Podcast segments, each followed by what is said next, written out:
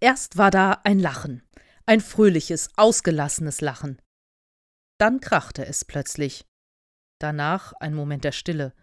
Dann aufgeregte Stimmen. Herr Reschke, Frau Perlt, kommen Sie!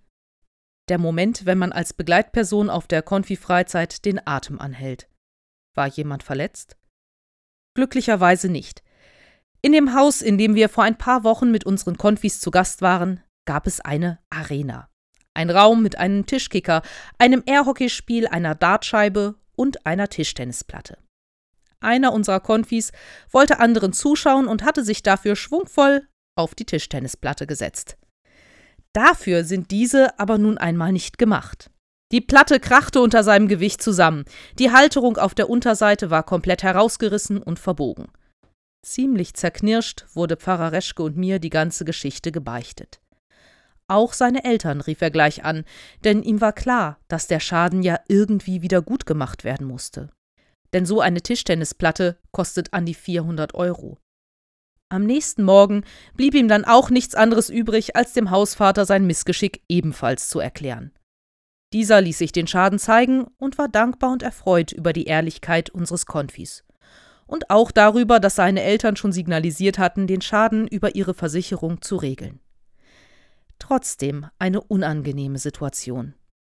Dem Verursacher des Schadens tat das alles sichtlich leid, und so entging ihm zunächst, dass der Hausvater sich immer weniger ein Grinsen verkneifen konnte. Das ist total toll von dir, wie ehrlich du bist, und dass es dir leid tut aber du musst den Schaden nicht bezahlen. Das ist bereits geschehen. Wir alle waren ein wenig verwirrt. Warum sollte der entstandene Schaden nicht bezahlt werden? Warum war die Schuld schon beglichen? Nun, kurz bevor wir in dem Haus waren, hatte eine Konfirmandin einer anderen Gruppe, die dort zu Gast waren, sich ebenfalls auf die Tischtennisplatte gesetzt. Die Platte war zu diesem Zeitpunkt schon kaputt gegangen.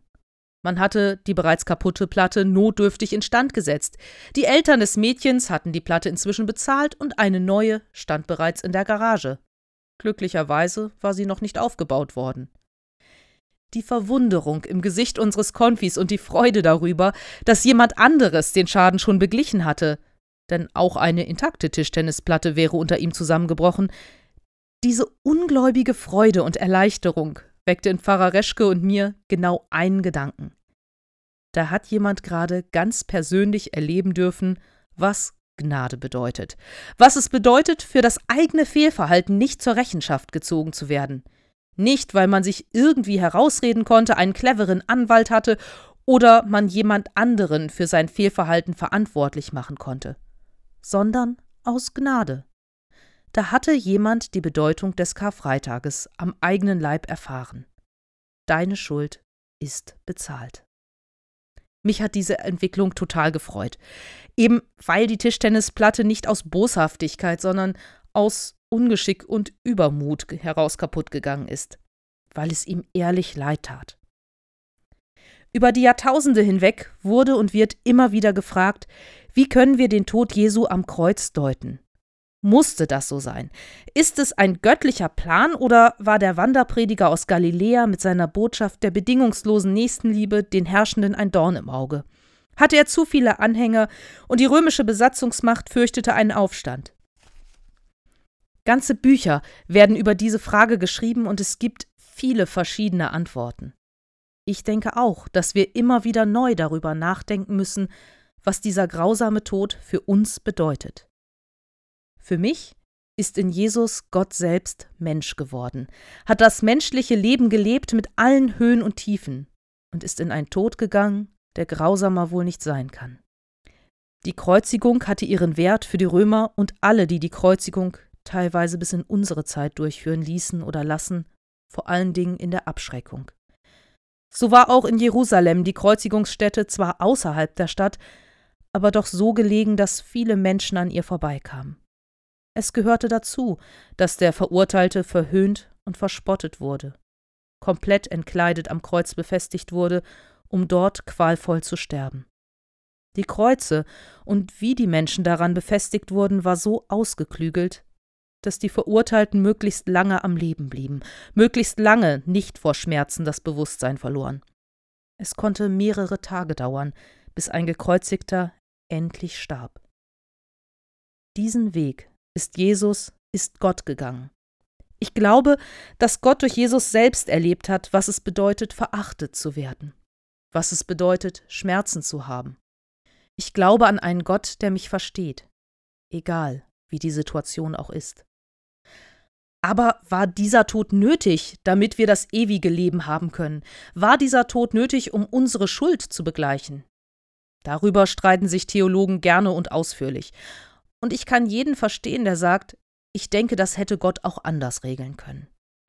Gleichzeitig ist es für mich unglaublich tröstlich und befreiend, auf das Kreuz zu schauen und zu wissen, egal was du tust, egal was für ein Unglück du vielleicht anderen zufügst, deine Schuld ist bezahlt. Das hat jemand anderes für dich schon getan. Das erlöst mich natürlich nicht von den Konsequenzen meines Handelns hier auf der Erde. Wenn ich etwas kaputt mache, muss ich für den Schaden aufkommen. Klar, es sei denn, man hat so ein unerhörtes Glück wie unser Konfirmand. Was ist aber, wenn etwas passiert, was wir eben nicht mehr gut machen können? Wenn wir zum Beispiel bei einem Unfall jemanden schwer verletzen oder dieser sogar stirbt? Was ist mit dieser Schuld und mit all den unzähligen kleinen Dingen, die wir tun und lassen, mit denen wir anderen schaden? Hat die Fertigung meiner Schuhe vielleicht zu einer Vergiftung eines Flusses in Indien beigetragen? Habe ich beim Kauf meiner Kleidung darauf geachtet, dass diese unter menschenwürdigen Bedingungen hergestellt wurde? Für welchen Hungerlohn mussten die Kakaobauern arbeiten, damit ich Schoko-Osterhasen meiner Lieblingsmarke kaufen konnte, die aber nun mal nicht fair gehandelt ist. Wie viel Quadratkilometer Urwald wurden schon vernichtet, damit Plantagen für die Produktion von Palmöl für meine Snacks und Fertiggerichte errichtet werden konnten? Wie viele Menschen leiden weltweit darunter, dass ich das Leben lebe, was ich lebe? Es ist einfach, die Schuld an alledem auf die großen Firmen zu schieben. Aber wenn ich ehrlich bin, dann bin ich es selber, die Schuld am Leid von anderen Menschen ist. Oft, weil ich nicht genug darüber nachdenke oder es mir auch egal ist.